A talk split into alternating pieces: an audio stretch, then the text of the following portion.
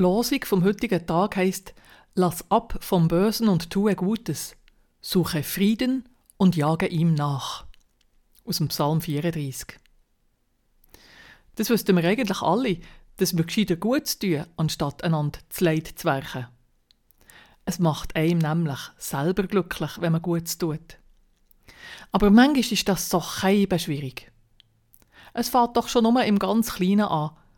Beim Anstehen zum Schienen zum Beispiel, wenn mir jemand vordrängelt, dann hägelt es mich einfach und ich zurück.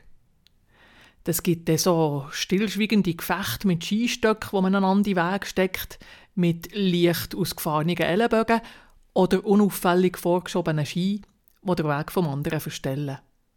Ein kleiner Kampf, nicht mit Wort oder einer Schlägerei, aber so zum zeigen, hey, da bin im Fall ich. Suche Frieden und jage ihm nach, wäre allwe anders gemeint. Natürlich kann man beim Anstehen beim Schienen nicht alle führen lassen, sonst wäre man am Abend noch unten und kein einziger Meter Ski gefahren. Aber was wäre denn der Frieden suchen? Freundlich sagen, Excuse, aber da bin ich gsi. Tut mich bitte nicht drängeln.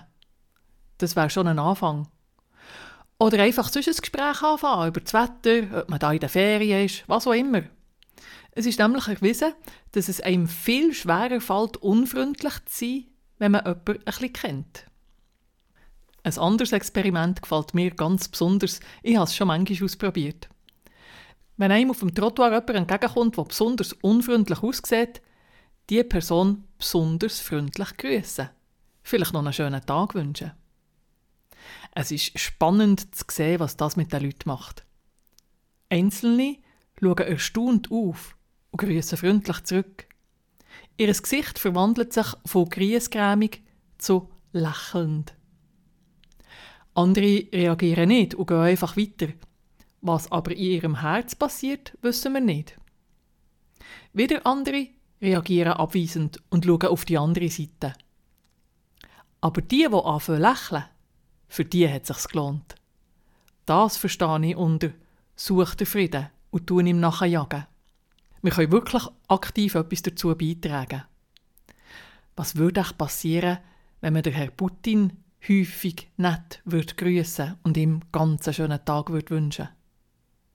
Natürlich können wir so nicht der Weltfrieden herzaubern, aber Frieden in unser Herz und Frieden in ein paar Herz, wo wir unterwegs zufällig begegnen. Und das ist doch immerhin etwas.